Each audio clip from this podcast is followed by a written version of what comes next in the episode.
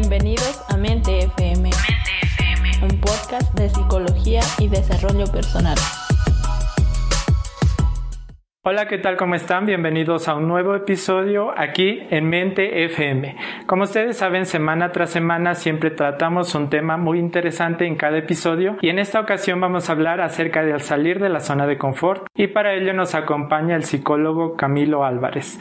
Camilo, bienvenido a este episodio. Hola Alex, muchas gracias por invitarme. ¿Cómo estás? Todo bien, ¿y tú qué tal? ¿Cómo estás? Todo bien también. Y una de las cosas interesantes y muy acertadas que me dijo Camilo, porque estuvimos hablando con él anteriormente, es que el estar en la zona de confort como tal no es algo malo. ¿Qué te parece Camilo si nos mencionas un poquito de eso? Sí, creo que eso ha ido bajando un poco, pero sobre todo hace ya un par de años nosotros escuchábamos mucho eh, eso de, tienes que salir de tu zona de confort, te tienes que mover, tienes que dar el salto, tienes que dar el paso, tienes que arriesgarte, tienes que asumir el reto, no te puedes quedar quieto, ¿cierto? Entonces, detrás de eso, muchas personas lo que piensan es, o sea, si yo estoy cómodo donde estoy, estoy mal. No es tan simple, no es tan sencillo, no todos no tenemos las mismas condiciones sociales, personales, familiares, contextuales, en fin. Y eso hace que lo que funciona para unos no lo sea para otros. Entonces, esa frase de tienes que salir de tu zona de confort, no para todos funciona y no para todos tiene que funcionar, ¿cierto?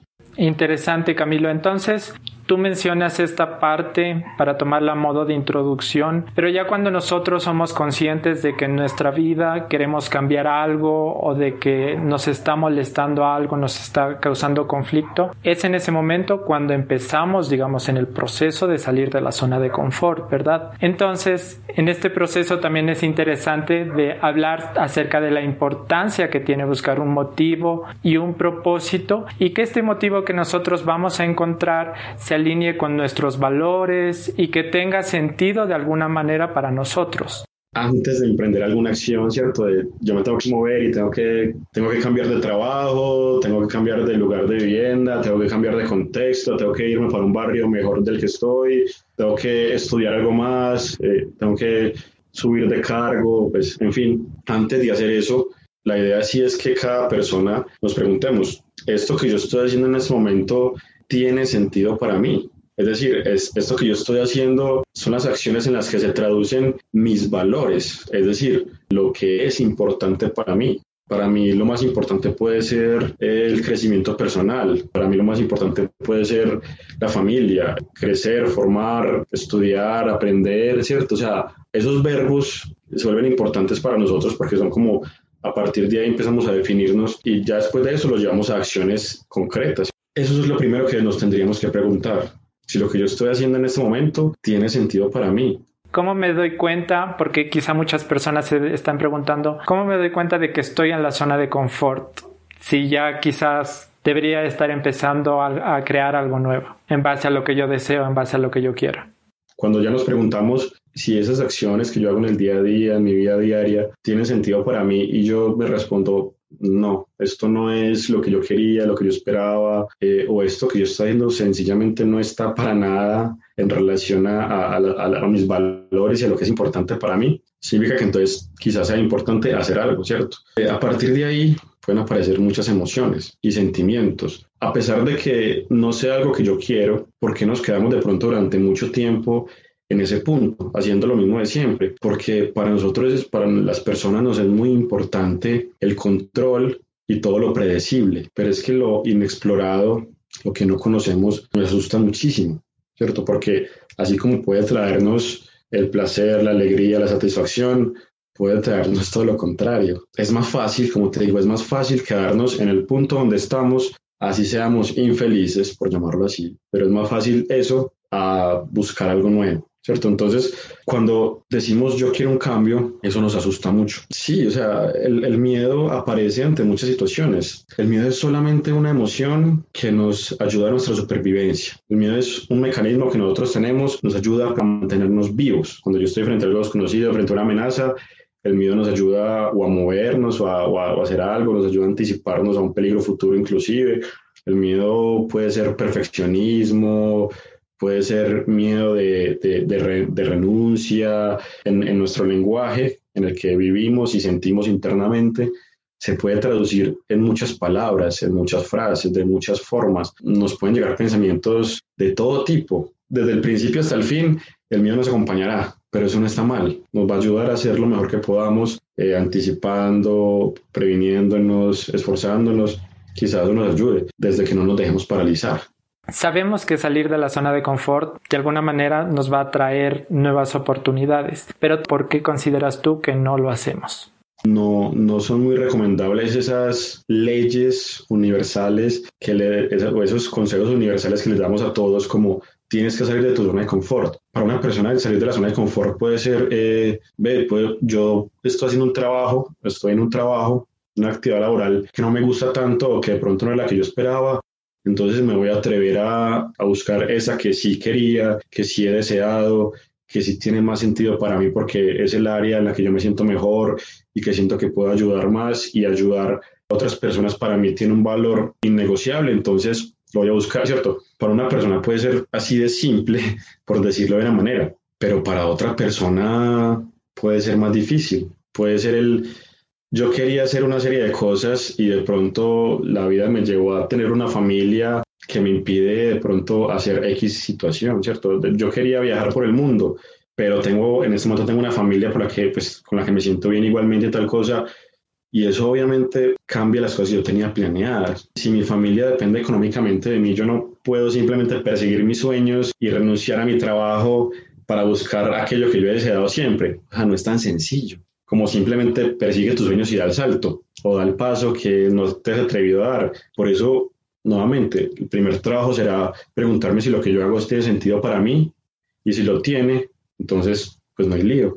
Pero si no lo tiene, me tengo que preguntar qué acciones puedo emprender para acercarme más a eso, ¿cierto? Si necesito de pronto reformular alguna acción en mi vida. Por un lado están esas situaciones internas que me, que me dificultan salir y, buscar aquello que es importante para mí. Cuando hablo de cosas internas me refiero a las emociones y a mis pensamientos, ¿cierto? Que usualmente son los principales obstáculos, por llamarlos de esa manera, para hacer muchas cosas. Obstáculos porque muchas veces mi lo que yo pienso y lo que yo siento me hace quedarme donde estoy. Pero por otro lado, como te decía, también hay otras eh, circunstancias ambientales, sociales, familiares o externas a mí que también me pueden eh, dificultar dar ese paso o yo o buscar lo que es importante para mí.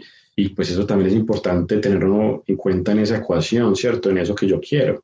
¿Qué tipo de pensamientos consideras tú que las personas tienen cuando van a empezar algo nuevo? Porque mencionas que los pensamientos muchas veces no nos dejan avanzar.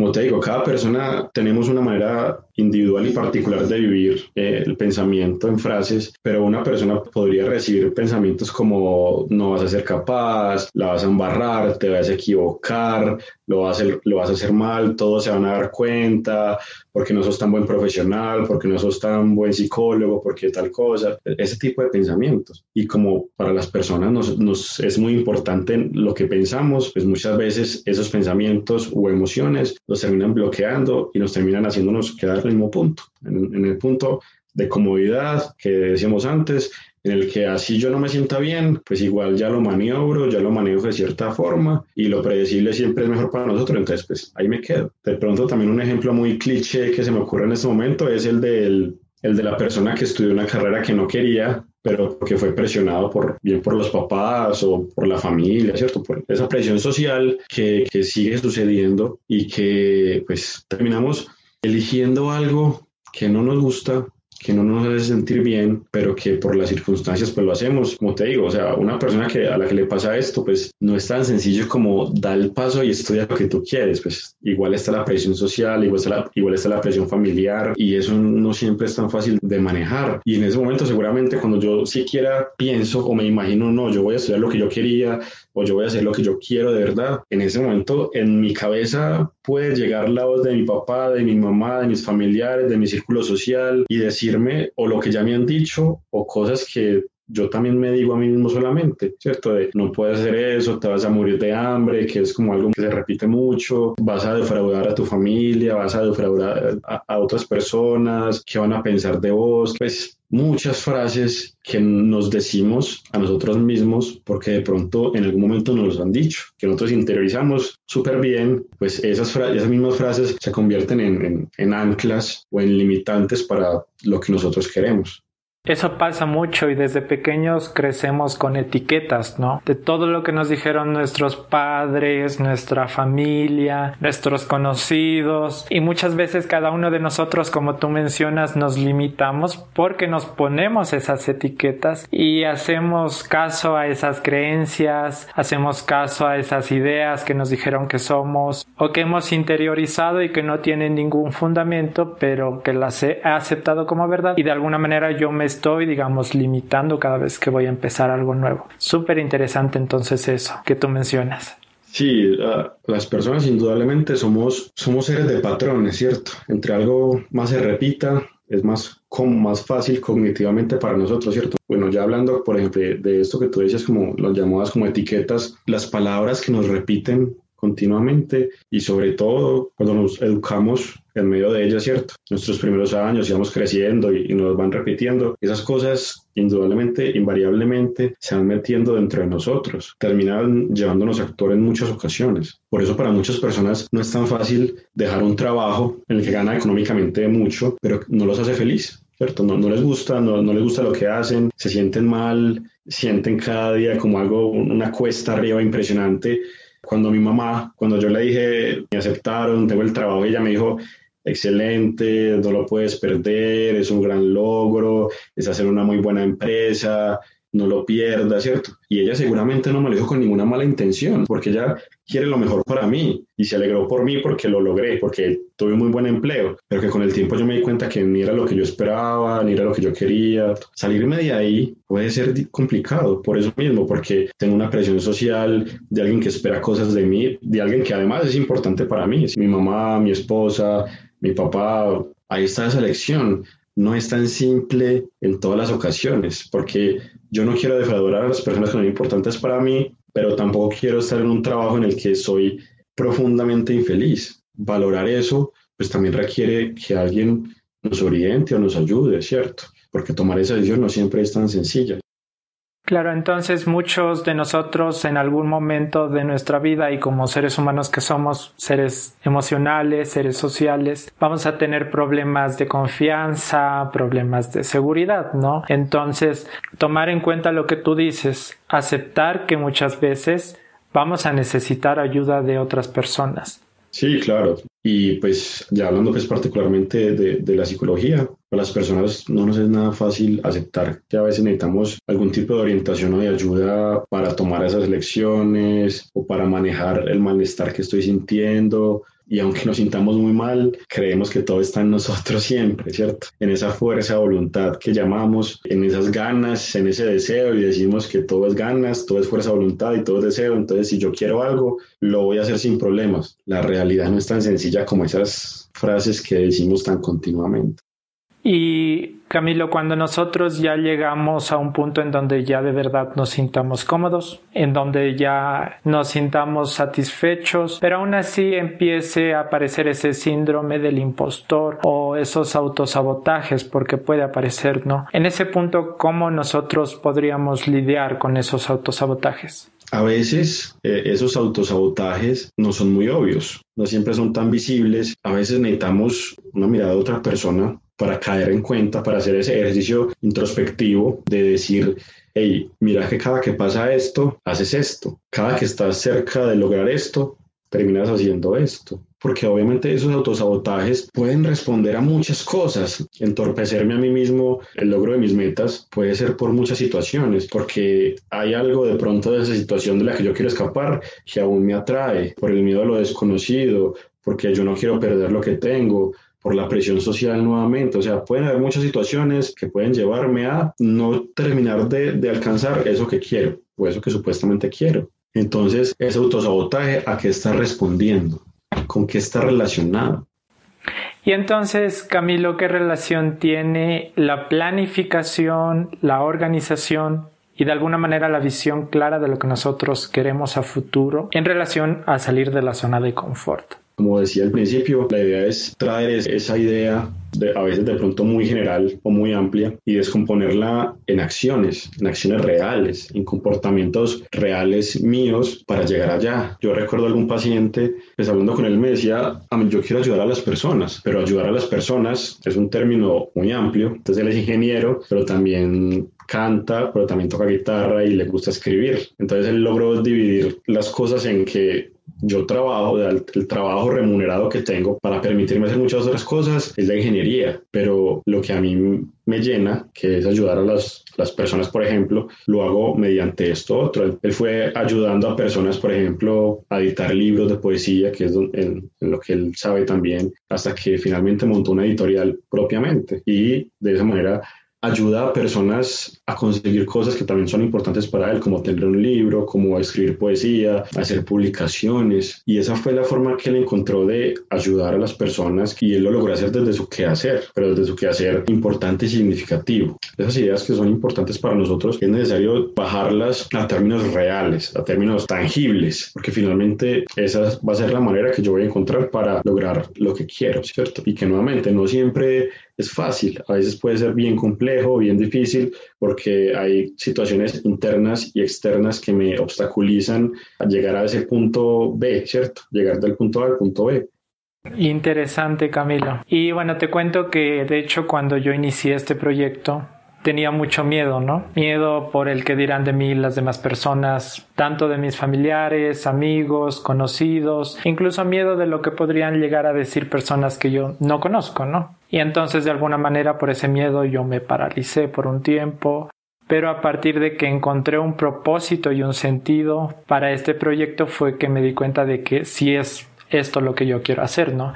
Entonces el propósito en sí fue de aportar con información a quienes quieren saber sobre temas de psicología y desarrollo personal, también aprender de cada tema en cada episodio y conocer de diferentes profesionales y también aprender de ellos. Entonces, más o menos desde este punto, salir de la zona de confort implica que nos sintamos tensos y con miedo, como tú ya mencionaste y hablaste anteriormente, ¿no? Entonces, de alguna manera, ¿cómo lidiamos con ese miedo cada vez que aparece cuando vamos a empezar algo nuevo?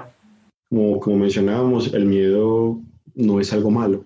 No, no hay emociones buenas ni malas, sino que cada emoción aparece en un momento específico porque nos trata de decir algo. Y quizá el miedo muchas veces lo que nos trata de decir es, ten cuidado, porque puede haber un peligro, ¿vale? ¿Cierto? Pero lo importante es seguirse moviendo. Así a veces te mucho miedo de lo que pueda suceder. Y también hay, otra cosa que quería mencionar que de pronto me parece importante con lo que estamos hablando y es también el tema, por ejemplo, de la motivación. Uno a veces termina no sintiéndose motivado porque de pronto el miedo gana o de pronto sencillamente un día no nos sentimos motivados con lo que hacemos, así sepamos que es importante para nosotros. Y nuevamente, eso no está mal, no sentirse motivado 24/7 todos los días del año de mi vida, eso tampoco está mal y eso tampoco es algo raro. La motivación también se construye. De hecho, a veces necesitamos hacer para sentirnos motivados, no lo contrario, que es lo que muchas veces las personas esperamos. Nosotros esperamos sentirnos motivados para hacer lo que queremos o para hacer un montón de cosas y la motivación muchas veces es un resultado. La motivación es una consecuencia de algo que yo hago, no al revés. La, motivación la construyo. Por ejemplo,